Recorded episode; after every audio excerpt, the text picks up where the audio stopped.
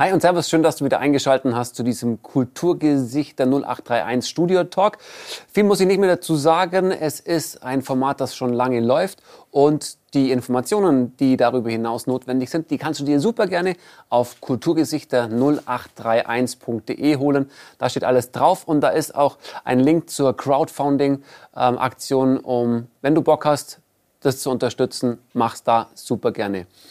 Der heutige Studiogast ist ein ähm, Kulturschaffender, der nicht unbedingt auf der großen Bühne steht, der aber essentiell und ultra wichtig ist, dass du ähm, als Konsument von Kultur das auch richtig genießen kannst, weil er sitzt an einem in der Regel an einem riesengroßen Mischpult mit ganz vielen Knöpfchen, ganz vielen Reglern und sorgt dafür, dass der Sound richtig gut ist. Er macht übrigens auch unseren Sound hier und deswegen freue ich mich super, super dolle, dass du da bist, lieber Mufti, und dir die Zeit nimmst, mit uns zu quatschen.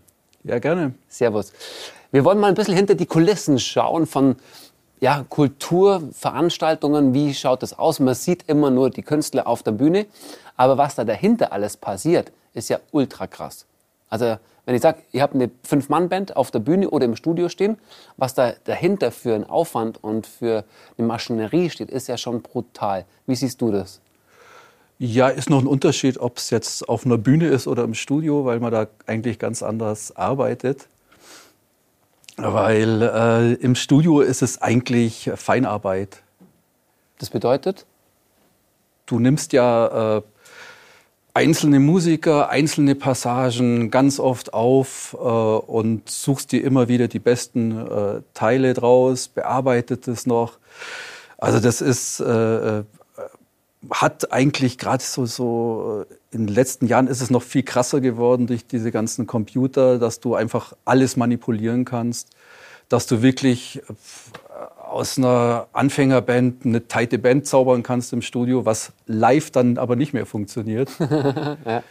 Und äh, da ist halt, ja, das ist einfach äh, auch, da geht es um Feinheit. Auf der Bühne, da, da rockt man ab, da, da geht es nicht so drum, dass das alles so super präzise ist. Mhm.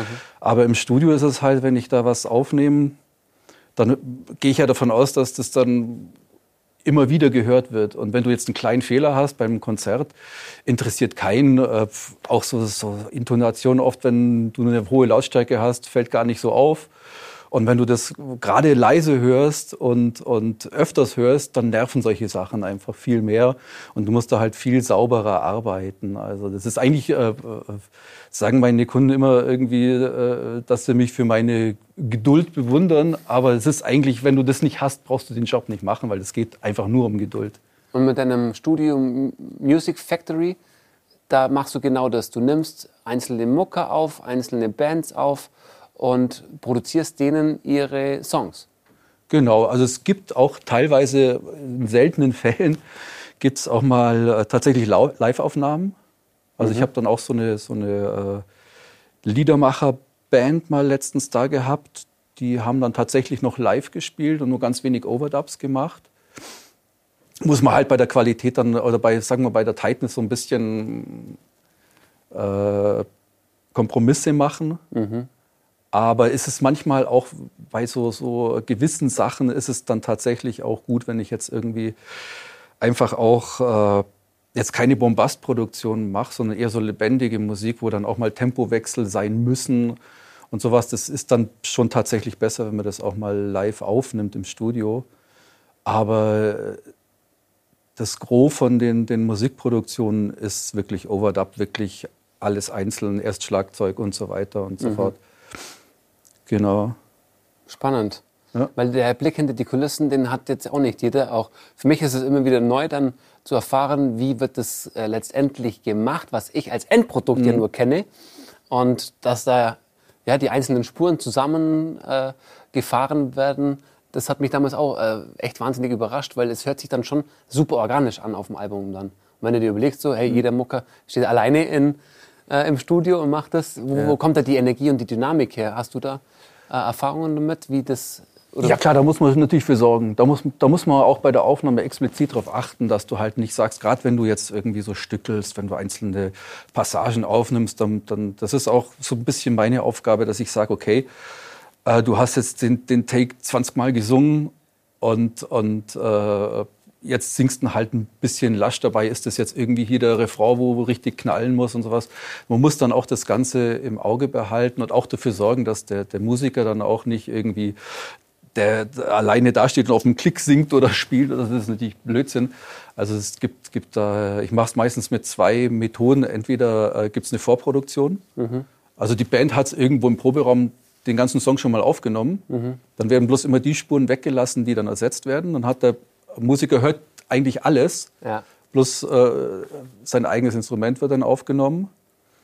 Das ist so die, die eine Methode. Und die andere ist, dass man tatsächlich so ein, so ein äh, Minimal-Live-Setup im Studio schafft, dass tatsächlich der Sänger äh, mit einem Billig-Mikro auch bloß, das ist dann egal, der singt dann nur mit, dass, dass äh, da ein bisschen was passiert und mhm. der Gitarrist spielt mit und der Drummer spielt dann auch ein. Mhm. Und dann, dann, spielen die das quasi live, wobei es dann halt nur darum geht, dass der Drummer dann aufgenommen wird. Und mhm. wenn, wenn der dann droben ist, werden dann die anderen anderen äh, Musiker, die da so pro forma mitgespielt haben, die werden dann halt so nach und nach ersetzt. Und dann mhm. hast du eigentlich immer so das, das äh, Organische von der Band dabei, weil klar, sonst, äh, wenn du jetzt nicht äh, äh den Song hörst, sondern bloß äh, ins Blaue spielst, hast, du, ja, hast du ja kein Feeling mehr, mhm. hast du kein, kein wenn ich da jetzt irgendwie, ein, auch als Sänger, wenn ich da jetzt ein Mordsbrett auf dem Kopfhörer habe, dann singe ich da ganz anders, wie wenn ich mhm. dann irgendwie hier bloß äh, auf Freitracks singe oder sowas. Absolut. Ja, und die, die, die Dynamik ähm, entsteht ja dann wahrscheinlich darüber dann leichter. Genau, ja. Dass man auch weiß, wo man überhaupt im Song ist und, ja. und auch, auch, wobei die Dynamik ist natürlich bei diesen äh, eher halt nicht wegen dem Overdubs, äh, dass man da einzelne Spuren hat, sondern auch wegen äh, wegen dieser Stückelei. Also wenn du dann äh, einzelne Passagen immer nur aufnimmst, dann ist es mit der Dynamik manchmal wirklich schwierig. Mhm.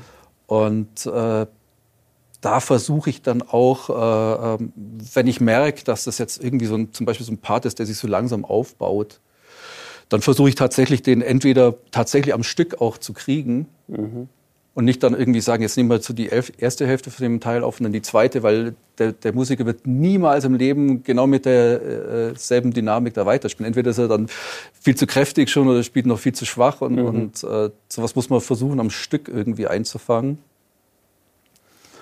Und äh, wenn das nicht geht, dann, dann äh, versuche ich trotzdem äh, mehrere Takes übereinander zu legen und pick mir dann Stellen raus, wo vielleicht nicht so geklappt haben. Ja. Das ist es ist tatsächlich auch noch so, wie ich eingangs beschrieben habe, dass du im Studio hinter deinem riesengroßen 48.000 Kanal Mischpult sitzt und Regler und Knöpfe vor dir hast? Oder ist es inzwischen ein Monitor, ein Keyboard und eine Maus?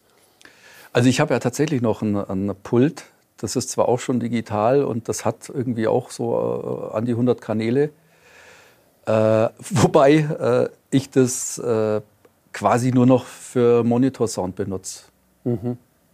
Also du hast halt natürlich bei so einem echten Mischpult hast du weniger Latenzen. Das heißt, das, was reingeht, das geht auch dann raus, äh, zumindest zeitgleich raus. Und äh, äh, die Computer, wenn du da mit vielen Effekten arbeitest, die werden dann irgendwann langsamer. Dann hast du so eine, so eine leichtes, leichte Verzögerung zwischen dem, was du spielst und hörst. Und drum äh, äh mache ich da, äh, vor allem wenn ich auch noch gleichzeitig das, was ich aufnehme, auch noch gleichzeitig bearbeitet schon hören will. Wenn ich zum Beispiel ein Schlagzeug aufnehme, das kann schon mal, wenn es ein aufwendiges Set ist, könnte es schon mal äh, 16 Kanäle sein. Und die müssen ja alle äh, schon ein bisschen EQ'd sein, weil ein Schlagzeug, mein, keine Ahnung, äh, kann ich nur jedem mal empfehlen, irgendwie in, in den Proberaum gehen und einem Schlagzeuger mal in irgendeinem Raum zuzuhören, sich davor zu, zu, stellen und zu hören, wie so ein Schlagzeug tatsächlich akustisch klingt mhm. und sich das hinterher mal auf einer Platte anhören. Das hat gar nichts mehr damit zu tun. Ja, krass. das ist äh, auch ein rein künstlicher Sound im Endeffekt irgendwie, mhm. was man da da dann äh, aufnimmt und das muss dann auch muss man dann eigentlich schon auch beim Aufnehmen so ein bisschen bearbeitet hören, dass man das wirklich beurteilen kann, mhm. was man da jetzt aufnimmt. Mhm. Krass, okay. Ja. Ähm, was macht dir am meisten Spaß an deiner Arbeit? Tatsächlich äh, so dieses Soundgefrickel eigentlich. Was ist das? Also wenn ich, wenn ich jetzt äh, irgendwas äh, äh, mische und das eigentlich schon ganz cool klingt und dann noch mal irgendwie äh, nochmal hier ein halbes dB mit dem EQ, nochmal hier den Gesang noch ein bisschen lauter und, und das sind und, und das ist äh, eigentlich, äh, wo jeder äh, äh, Zivilist, der das hört, der sagt ja, was will der da? Da höre ich ja gar keinen Unterschied. Mhm. Aber das ist dann auch so, wenn du dann so viele kleine Änderungen in der richtigen Richtung gibt dann irgendwie so ein, so ein rundes Gesamtbild, das dann, dann die Musik so kompakt und so, äh, äh so aus einem Guss wirkt und so einen Druck hat, äh, wo, dann, wo ich dann richtig, wo ich dann echt sage, ja, also äh, wenn ich dann so an dem Punkt bin und ich höre es mir dann meistens nochmal auf verschiedenen Anlagen an und sage, ja, okay, das funktioniert auch woanders. Mhm. Und ich denke mir, boah, also das höre ich jetzt, das kann die, die äh, beschissenste Mucke sein, die ich, die ich jemals gemischt habe. Allein, äh, wenn ich das dann höre und der Sound gefällt mir, dann bin ich schon zufrieden so. Cool. cool. Klar, wenn die Mucke noch super ist, dann mhm. ist es noch besser. Mhm. Aber äh, es ist eigentlich schon so eine Befriedigung, einfach nur was geschaffen zu haben, was wirklich, äh, äh mhm. wo man selber äh, soundmäßig zufrieden ist. Mhm. Bist du dann auch genreübergreifend ähm, am Aufnehmen oder bist du auf eine, ein Genre spezialisiert? Ja, also ich mache äh, viel Metal, mhm. auf jeden Fall. Mhm.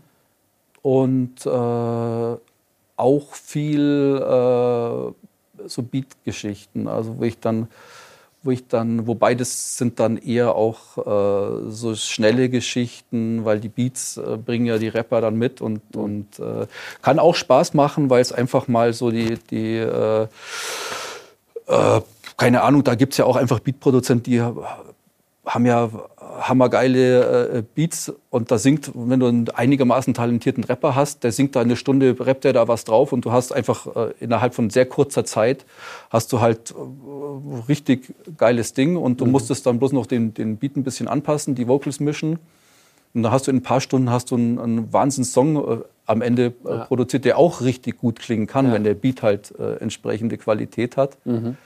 Und das ist natürlich was anderes, wenn du jetzt irgendwie einen, Song tatsächlich mit Musikern äh, einspielst, wo du wirklich sagst, du brauchst erst die Vorproduktion, musst die ganzen Einzelaufnahmen machen. Das ist dann äh, schon, also wenn du, wenn du jetzt ein, ein äh, recht pompösen Song machst, sag ich mal, also einen mit, mit keine Ahnung, äh, paar Keyboards, vielen verschiedenen Gitarren, bla bla bla, dann bist du da halt tagelang beschäftigt für einen Song und dann kannst du ihn auch ja fast nicht mehr hören irgendwie, mhm. bis du fertig bist. Ja. Aber äh, ja, du hast da natürlich noch viel mehr ähm, Einfluss natürlich. Mhm. Wie ist es im Moment gerade? Sind viele Mucker bei dir im Studio oder ist es gerade eher, also jetzt zurückblickend auf die letzten ähm, 18, 19, 20 Monate, hat sich ja auch da bei den Muckern viel verändert. Inwieweit merkst du das oder was hast du da für ein, für ein Gefühl in die Richtung? Also das ging mal, ähm, das war irgendwie, äh, wie das mit Corona losging und dann wirklich auch schon Reisebeschränkungen kamen, äh, war erstmal äh, vollkommen tote Hose. Bei dir im Studio auch? Ja, natürlich. Okay. Weil äh, erstens, man wusste ja auch keiner, ob er überhaupt noch aus dem Haus gehen darf. Ach, stimmt, ja. Mhm. Und äh, dann war es natürlich, dann war ich auch irgendwie äh, jemand gehabt aus Österreich, der dann auch nicht mehr nach Deutschland kommen durfte. Wir haben da die halbfertige Produktion, habe ich hier zurückgeschickt. Fertig. Mhm. Also waren die Songs, die waren schon halb gemischt und, und, und, aufgenommen und dann hat sie gesagt, nee, äh, hat ja keinen Sinn jetzt irgendwie. Mhm. Und, und da war dann mal, also gerade voriges Jahr war wirklich schwierig. Also bis dann auch, äh, da ist dann auch äh, so im, im äh, Sommer gab es ja dann noch mal ein bisschen äh, diese Lockerung wieder. Da war ein bisschen mehr, aber man hat schon gesehen, dass die alle vorsichtig sind und auch auch gerade so, äh, ich habe es dann auch tatsächlich äh, mitbekommen, wie das äh, sicherlich mit zum Beispiel Kinofilm auch war, dass man gesagt hat, Kinos zu, also bei den Musikern Konzertbühnen zu, was soll ich da produzieren? Weil das ist eigentlich so auch, äh, äh das äh, ganze Streaming ist mehr eine, eine, Rente für die Musiker als eine Einnahmequelle, mhm. Weil das ja auch äh, äh einfach ja nur Bruchteile von Centbeträgen sind das Streaming und das ist, macht dann erst in der Masse was aus. Wenn ich jetzt einen Haufen Alben habe und die ganz gut laufen, dann kommt da plätschert halt so nach und nach das Geld rein. Aber mhm. im Endeffekt haben sich die meisten Band mit Sicherheit äh, mit Merch und mit, mit Konzerten finanziert. Mhm.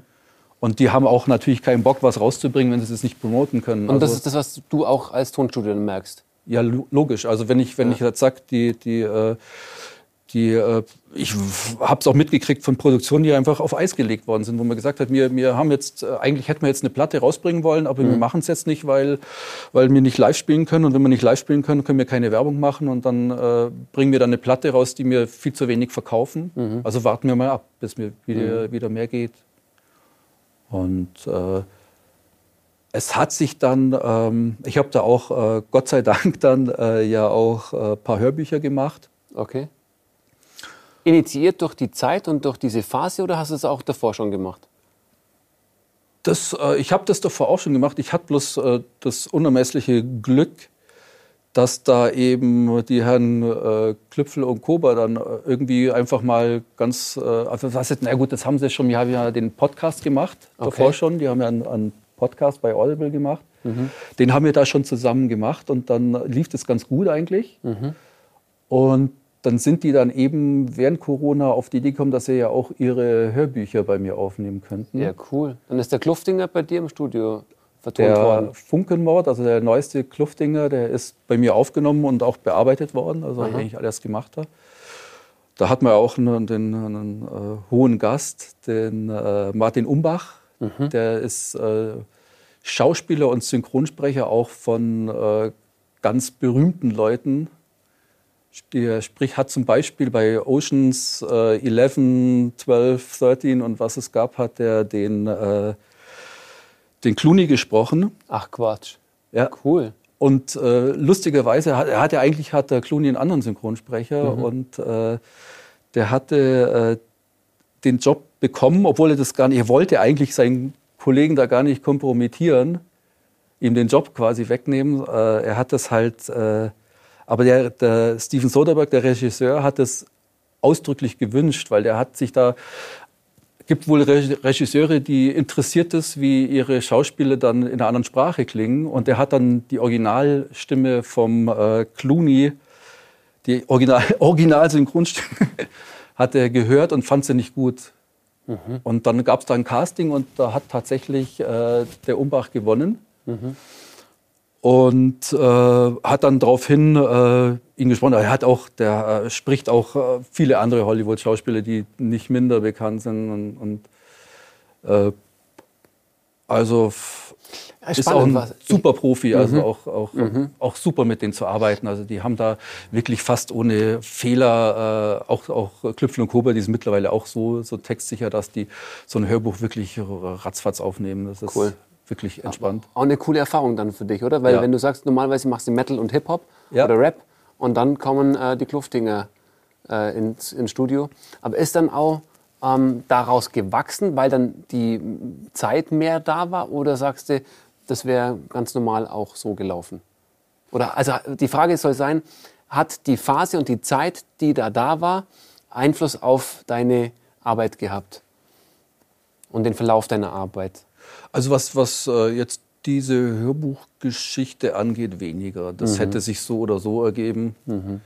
Also da hätte, äh, das hat jetzt, also mit, mit der Pandemie jetzt zumindest, mal, wenn du das meinst, äh, jetzt genau. nichts zu tun gehabt. Nee.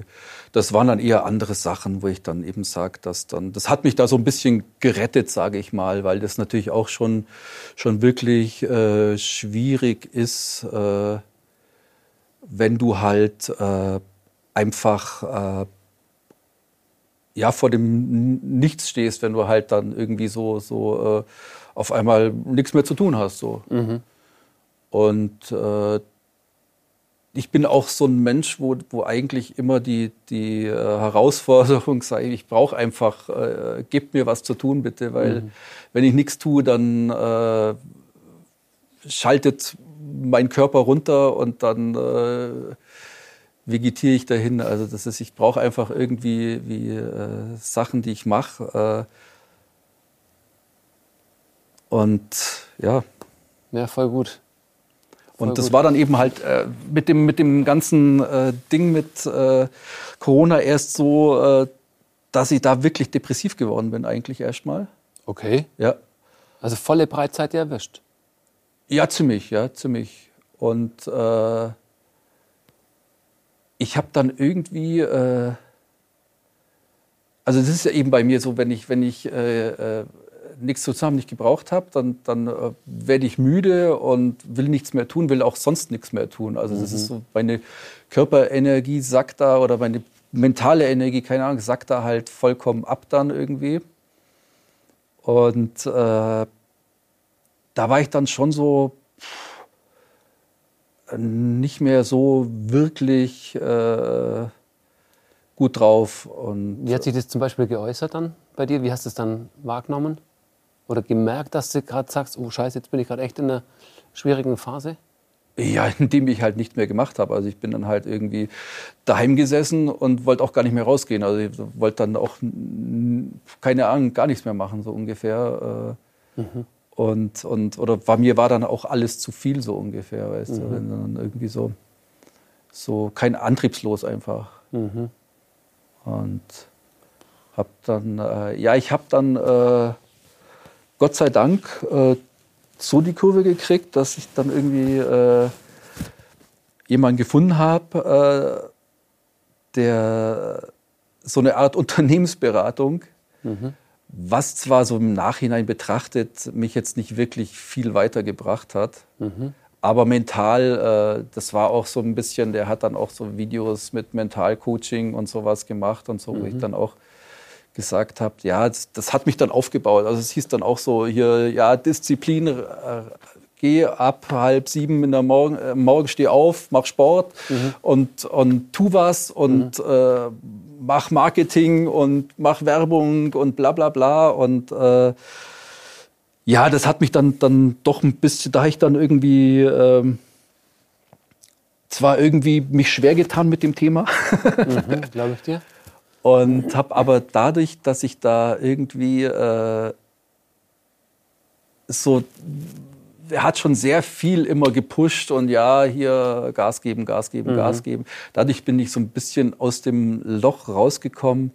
Und das war dann auch gut, weil dann eben halt so äh, ab diesem Jahr dann auch wieder tatsächlich so, so, zumindest bei mir auch die Musikszene so ein bisschen aufgewacht mhm. ist. Das war jetzt äh, kein Hammerjahr oder so, aber mhm. so äh, im Sommer ging dann doch hier und da schon was. Und mhm. dann, dann äh, war das mhm. auch, auch gut, dass ich da jetzt irgendwie äh, einfach vorbereitet war, dass ich mhm. dann so auch so mein Business so ein bisschen auch, auch äh, äh buchhalterisch und mhm. eben auch ja, marketingmäßig habe ich jetzt leider gar nicht mehr so viel gemacht, weil ich hatte dann irgendwann äh, auch, was mich auch, was auch den, das Ruder umgeworfen hat, war dann irgendwie bei mir auch das Ding, dass ich einfach selber wieder Musik gemacht habe. Okay, als Ausgleich.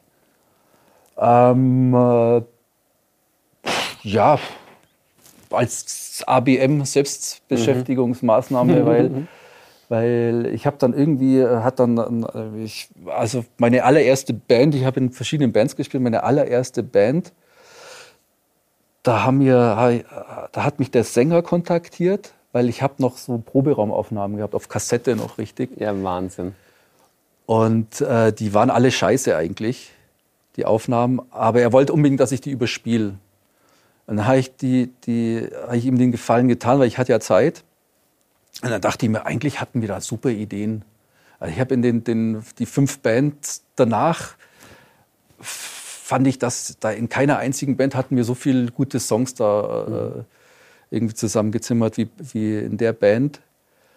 Und dann äh, habe ich auch dieses äh, Ding dann äh, mir überlegt, dass wir einfach ja uns hinstellen können und die ganzen Sachen neu aufnehmen können. Wie cool. Ja. Und das habt ihr dann auch gemacht? Das, da komme ich gerade her, bin gerade, äh, wir haben gerade, äh, der war gerade da, mein Kumpel, und wir okay. haben gerade irgendwie wieder einen Song aufgenommen und also auch wieder, hat mir auch wieder Hölle Spaß gemacht. Auch. Mhm. Das finde ich ja das Geile an der Zeit ja. im Moment gerade, dass da so viele neue Sachen oder in dem Fall Revivals fast schon ja. ähm, wieder entstehen, weil man merkt so, hey, da war doch mal was. Das war ja, ja gar nicht so schlecht. Das war dann damals nur nicht die Zeit dafür. Ähm, Und dadurch entsteht das wieder. Voll geil. Eine Frage, wenn du mir noch kurz erlaubst, dann muss ich mal kurz zurückspringen. Ähm, der Impuls von dir da äh, mit dem Unternehmensberater, mhm. kam der von dir und hast du gesagt so, hey, Mufti, jetzt musst du was für dich machen? Ähm, oder wie ist das entstanden? Das war eine Facebook-Werbung. Mhm. Wo du dich angesprochen gefühlt hast und ja, ja, aber auch ja. aktiv worden bist dadurch. Genau, ja. Okay, gut. Der hat halt so gemeint, ja, äh, hier, äh, wie man äh, mit ganz wenig Aufwand sein äh, Studio, wie man da fünfstellige Umsätze äh, mhm. äh, hinkriegt und so, was mhm. halt so natürlich auch nicht gestimmt hat. Das hat ja, schon gut, ich möchte es gar nicht äh, so schlecht darstellen. Mhm. Das, er macht da schon eine gute Sache, aber es ist halt einfach, auch Marketing ist nicht so einfach. Und Absolut. Ja, wenn es dir ja. als äh, mentales Training oder mentale mhm. Unterstützung mhm. dann was gebracht hat, dann war es ja, ja ganz Fall viel ist, nicht es, verkehrt. Es war eigentlich was ein Fünftel Marketing und, und der Rest war äh, eben Mindset-Training, mhm. auch, auch Studio-Business, äh, auch äh, eigentlich auch wie, ja, ein, einfach auch so der Unterschied. Mache ich, bin ich jetzt ein, ein äh, äh pff, Hobby-Tontechniker, der ein bisschen da vor sich hinwurschtelt oder mache mhm. ich jetzt wirklich, habe ich jetzt wirklich ein Business, habe ich mhm. wirklich ein Geschäft und, und kümmere ich mich einfach um, um alles, was da zu einem Geschäft auch dazugehört, mhm. eben wie halt eine saubere Buchhaltung, weiß ich, was gebe ich wo aus, was kriege ich wo rein und, mhm. und wie mache ich meine Preise, bla bla bla bla. Ja, ja voll wichtig. Ganz viel, mit dem ich habe ja auch, ich bin ja auch, äh, äh was das angeht, der volle Autodidakt, so weiß nicht, so kein technisch äh, Eicher Ausbildung und alles, aber, aber äh, so rein beruflich, das muss man halt dann als Selbstständiger auch alles machen. Es reicht Voll. ja nicht, sich hinzustellen und, und geile Produktion machen und dann ja. glauben, die Kunden kommen herbeigeflogen. Das ja. passiert nicht. Ja, und das ist auch das, was äh, ganz viele Musiker und Kulturschaffende ähm, hier erzählt haben, dass das auch ein vehement wichtiger Teil ist, der ja. neben der ganzen Passion und äh, Ausdrucksweise, die da im Vordergrund steht, auch super wichtig ist, weil das haben die letzten äh, Monate gezeigt, wenn das halt nicht mehr da ist, dann hast du ein Problem. Ja. Und dann musst du deinen Arsch hochkriegen und dich drum kümmern. Ja. Und deswegen ähm, auch da bei dir, ja, spannend, dass es bei dir genauso wichtig ist, ja. logischerweise, weil klar, ähm, du machst einen Job, der dir vermeintlich Spaß macht, mhm. sonst würdest du nicht so enthusiastisch drüber sprechen. Ähm, nichtsdestotrotz muss die Basis und das, das Wirtschaftliche trotzdem passen, um ja. äh, dich, Familie oder was auch immer versorgen mhm. zu können. Und das geht den Kulturschaffenden genauso. Egal, ob es ein Theaterschauspieler ist, ein äh, Mu Musiker ähm, oder wer auch immer. Mit Sicherheit. mit Sicherheit. Das merke ich auch immer wieder an meinen Kunden irgendwie. Du kannst äh, den besten Song der Welt, wenn es den gibt, kannst du schreiben, mit in der besten Qualität, äh, die es gibt, aufnehmen. Mhm. Und äh, es wird keine Sau interessieren. Wenn es keiner weiß. Ja. Richtig. Weil das, das machen, äh, es kommen, äh, weiß nicht, wie viel tausend Songs pro Monat äh, irgendwie veröffentlicht werden. Mhm. Und klar ist da viel Mist dabei, aber da ist auch viel Gutes dabei. Mhm. Und, und, äh, das, äh, und du kannst ja auch, äh, du, du brauchst da kein Label, du kannst alles, jeder, jeder, du kannst jetzt irgendwie, kauf dir Music Maker, da kannst du einen Song zusammenbasteln und, und den kannst du dann äh, bei SpinUp oder wo hochladen. Da ist der auf iTunes, Spotify, überall, mhm. äh, können die Leute klicken. Mhm. Aber wenn du keine Werbung dafür machst, hört den halt niemand an. Ja, absolut. Wie auch. Ja. Wenn da ein paar tausend Songs rauskommen, wie soll der auf dich kommen? ja, absolut. Ja, das ist essentiell. Spannend. Es ist mhm. auch, auch äh, tatsächlich so, dass, dass äh, auch äh, rein musikrechtlich macht es auch einen, einen Wahnsinnsunterschied, ob du sagst, du hast jetzt irgendwie hier einen, einen Song. Ich kann, könnte jetzt äh, einen Song schreiben, der vollkommen erfolglos ist und den könnte mir einer klauen. Mhm. Und das würde massiv anders bewertet werden, wie wenn ich wirklich einen Hit habe, den einer covert, selbst wenn der gar nicht so erfolgreich damit ist. Mhm. Weil das ist, wird auch musikrechtlich wird das einfach auch mit einberechnet, äh, dass es einfach ein, ein immenser Aufwand ist, äh, einen Song bekannt zu machen. Ah, okay. Krass. Ja, ist aber gut, dass es da berücksichtigt wird, ne? Ja, eigentlich schon, ja, weil, weil äh, hilft ja nichts, wenn du, wenn mhm. du, äh, find, werden sich dann immer irgendwie äh, tausend Leute finden, die sagen, ja, ich habe ja schon so was Ähnliches gemacht, mhm. wenn ich irgendwie Erfolg habe mit irgendwas, aber, mhm. aber äh, ja, das ist komplett. ja ein immenser Aufwand. Also das, das ist im Endeffekt ist, äh, wenn du jetzt äh, gerade so im, im kommerziellen äh, Bereich, wenn du da eine, eine, Band oder einen Song etablieren willst, ist das, das Marketingbudget mit Sicherheit ums 10 bis 100 oder 1000-fache höher wie die Produktion oder sonst irgendwas. Ja, ja absolut. Ja. Wenn du eine so eine Quintessenz oder ein Key Learning ähm, aus den letzten anderthalb Jahren, gerade auch was das Unternehmerische mit Vertrieb, Marketing und sonst irgendwas rauspicken müsstest, um weiterzugeben an andere Kulturschaffenden, ähm, die in ähnlichen Situationen sind? Ähm, was wäre das für ein Learning?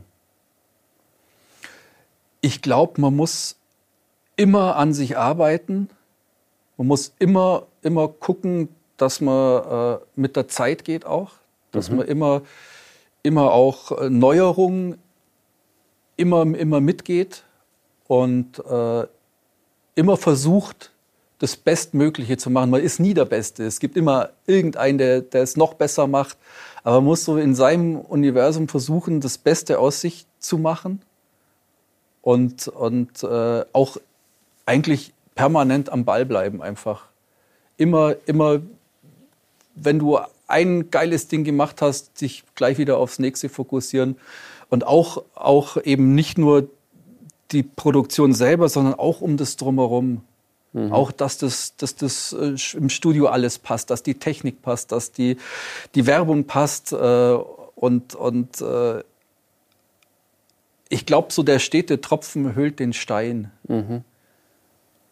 Und dann äh, äh, kommt man voran. Und man darf sich nicht entmutigen lassen, wenn mal was, was in die Hose geht, weil jeder macht Fehler. Und das normal ist eigentlich auch. Ja, ja und mhm. das ist auch, auch äh,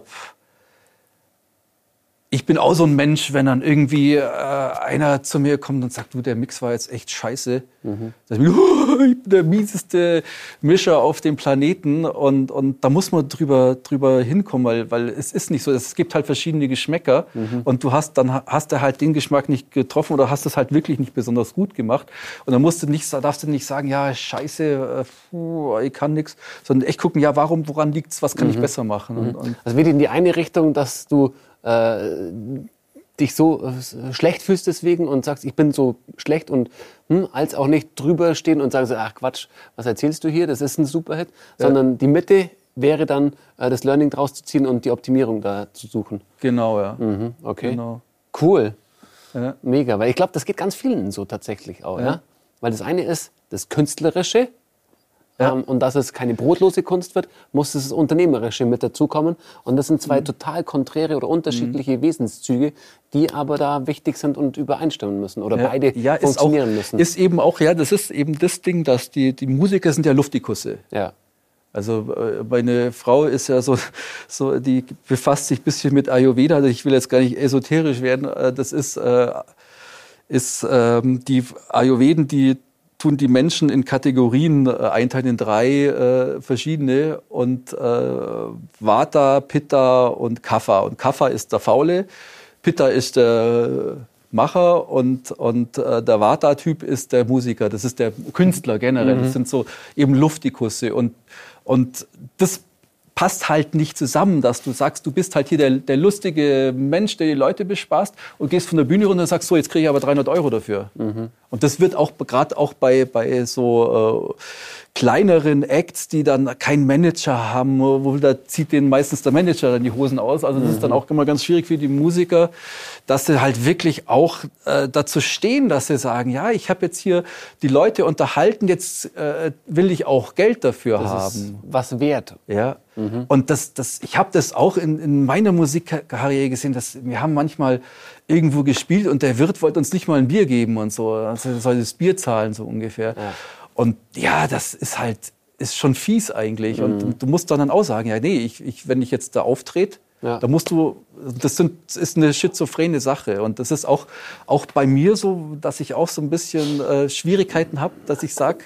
Ja, ich, ich, bin mir nicht sicher, ob das schizophren ist. Das ist, ja. glaube ich, eine Selbstwertgeschichte. Kann das sein? Oder so auch, ja. Äh. Also nur als These.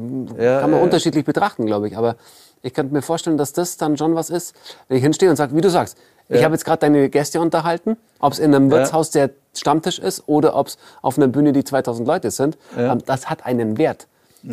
Und das habe ich mit dem Medium meiner Kunst gemacht. Mhm. Ähm, und das andere Medium ist Cash. Mhm. Ja, oder ist es, weiß ich nicht, ist das ein, ein, eine Frage gar nicht vom Selbstwertgefühl, sondern von dem äh, Ding, äh, was ist Musik wert? Mhm. Boah, jetzt werden wir aber, puh. Äh, also, die nachfolgenden Sendungen verschieben sich um 90 Minuten. Wir gehen jetzt ins ganz Tiefe. Das ist, ist äh, was ich auch, äh, blödes Beispiel. Ich will jetzt hier äh, niemand dissen, aber wenn ich dann irgendwie äh, ähm, hier äh, von meinem Studio parken will und äh, mir sagt äh, der der Metallarbeiter, er steht jetzt da mit seinem Auto und ich brauche da nicht parken, weil er ist ja wichtig. Mhm. Aber die so Musik macht man ja nur zum Spaß. Und der hat dann meine Kunden hat er dann äh, wüst beschimpft und weggejagt. Mhm. Und äh, weil die da parken wollten und die Equipment ausladen. Ja. Aber es ist ja auch ein Geschäft, die zahlen hier viel Geld, dass sie, dass sie äh, bei mir im Studio aufnehmen können und dann kommt da einer und jagt sie weg oder mhm. so. Mhm. Denke ich mir auch, also da ist, ist auch so die Wertschätzung der Musik ist halt voll. Das ist halt, das eine ist jetzt, ich gar nicht schaffe, wie, wie es halt bei Corona, äh, ich, wollte, ich soll tatsächlich politisch werden, aber wo ich Alles auch sage, das ist eine andere Wertung, wenn ich sage jetzt irgendwie, ich schau, pass auf, dass, dass der Wirtschaft ja nichts irgendwie mhm. passiert. Mhm. Aber, aber wenn es jetzt um, um Kultur geht, das ist ja nur mhm. Spaß, das kann man ja mal kappen. Das ist ganz das ist krasses ja Thema. Ja, genau. Und da hoffen wir auch, dass wir mit genau solchen Gesprächen und mit dem Format des Studio Talks und den Kulturgesichtern mhm. die, dieses Bewusstsein einfach mal ein bisschen öffnen dafür. Ja. Weil ähm, es ist A, genauso ein Wirtschaftszweig wie jeder andere auch. Ja. Und die Wertigkeit, die denke ich, also ich gehe jetzt nur von mir aus, die Wertigkeit von Kultur und diesem Erlebbaren haben wir jetzt die letzten Monate gemerkt, wie wichtig das für unsere Gesellschaft, mhm. für jedes Individuum, für jeden Menschen ist, ähm, wenn man es nicht mehr hatte. Und das ist so wichtig, dass äh, dieses Image, sage ich jetzt mal, mhm. das ist ja nur zum Spaß da. Ja. Äh, dass das ein bisschen anders bedacht wird oder draufgeschaut wird, weil auch das gehört mhm. zum Leben dazu. Nicht nur, dass das Haus um unseren Arsch rum gebaut ist, mhm. sondern dass die Seele sich oder die Leute sich dann darin auch wohlfühlen. Und das geht mit sowas wie einem Gut, Kultur, Musik, Theater, Fernsehen, was auch immer. Und ja. dieses Bewusstsein, finde ich, ist noch nicht wirklich da. Und deswegen finde ich es saugeil, dass du das gerade so ansprichst. Mhm. Ja, zum einen ist es ja auch voll in Rage hier. Uh. zum einen ist es ja auch ein Wahnsinnswirtschaftszweig. Also das ist, ist ja auch was mit Veranstaltungen werden ja auch Milliardenumsätze gemacht. Klar. Zum einen und zum anderen, äh, man merkt ja, äh, habe ich irgendwo tatsächlich gelesen, dass die Psychiater tatsächlich hohen Zulauf gekriegt haben während der Pandemie. Mhm. Und äh, sicherlich auch, weil einfach die, die Menschen ein Ventil brauchen. Ich weiß nicht mehr, wer es gesagt hat. Ähm, einer der Kulturgesichter. Verzeih mir bitte, dass ich es nicht mehr ähm, personalisieren mhm. kann. Ähm, wenn ich auf ein Konzert gehe als Gast, dann schalte ich das, die normale Welt um mich herum ab. Mhm. Weil der Bedarf ist wohl da. Ja? ja? Diese, dieses normale Alltagsleben müssen die Menschen abschalten können. Weil es nicht gut ist oder weil es ihnen nicht gefällt, wie auch immer. Und das finde ich krass, dass diese Möglichkeit im Moment gerade einfach nicht da ist und dass es eben fehlt, das merkt man dann in dem Fall. Mhm. Dass dieses Abschalten in eine andere Welt, in meine Musikwelt, in meine Wohlfühlwelt, in meine was weiß ich, Welt ähm, da fehlt und dann die Psychiater den Spaß mhm. damit haben. Ja. Absolut. Krass. Ich weiß nicht, ob wir uns mit größeren Autos oder mit mehr Kultur besser fühlen würden als Menschen. Wow. Und das würde ich jetzt, Mufti, wir könnten jetzt noch Stunden weiter quatschen. Ja. Ich will nur unsere Zuschauer nicht überstrapazieren. Ja. ähm, die Frage, die geben wir jetzt euch mal mit nach Hause. Und ich möchte auch dir, wie jedem anderen Studiogast, die Möglichkeit geben, nochmal dein Statement direkt ins On ähm, rein zu kommunizieren. Und egal was es ist, ob es äh, ein Dank ist, äh, ist, ein Mutmachen an andere Kulturschaffenden, äh, ein Aufruf an die Weltbevölkerung und an Weltfrieden oder wie auch immer. Ähm, aber dass du das, was du raushauen willst, jetzt machen kannst. Herzliche Einladung dazu. Naja, schwierig das so in ein paar Sätzen zu sagen. Ja, einfach, äh, ich glaube, äh, auch was, was äh, ich in der Pandemie so gesehen habe, was auch ganz wichtig ist, dass, dass wir noch Spaß am Leben haben. Dass nicht irgendwie äh, alle bloß noch gegeneinander kämpfen, als hätten wir, wir kämpfen hier, äh, die Menschen auch im Arbeitsleben kämpfen gegeneinander, als äh, würden sie verhungern. Und wir, wir haben eigentlich viel zu viel und kämpfen, dass wir noch mehr kriegen. Und dafür äh, tun wir uns gegenseitig äh, oft äh, streiten oder, oder kämpfen. Einmal auch, wie gesagt, jeder muss, muss äh, noch mehr haben. Und, und wenn der andere das, das äh, mehr verdient, dann fühlt man sich schlecht, und, sondern dass man einfach äh, äh, mal da locker bleibt und lieber Spaß hat. Und es gibt so viele Menschen, die so viel weniger haben, die viel glücklicher sind wie mir. Okay. cool. Darf man sich mal bewusst machen und drüber nachdenken. Ja. Fragen Sie Psychologen Dr. H.C. Mufti Schmid.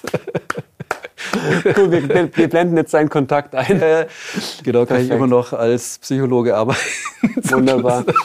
Das ist dann im Studio nebendran, neben dem Music Factory ist dann die Psycho Factory in dem Fall. Ja, genau. Voll geil. Hey Mufti, vielen Dank für dein Dasein, für deinen Besuch, für deine offenen Worte. Ähm, und das Beleuchten von einer ganz anderen Seite jetzt nochmal. Mhm. Sau spannend. Vielen Dank dafür. Und dir vielen Dank fürs Zuschauen. Bleib gesund, bleib dran. Ähm, teil, erzähl über die Kulturgesichter 0831, dass die Menschen und die Leute ähm, so Hintergrundinformationen auch mal sehen und den Wert von Kultur ein bisschen hinterfragen oder schätzen lernen können oder mehr schätzen können. Vielen Dank fürs Zuschauen. Wow. Ich hoffe, ich.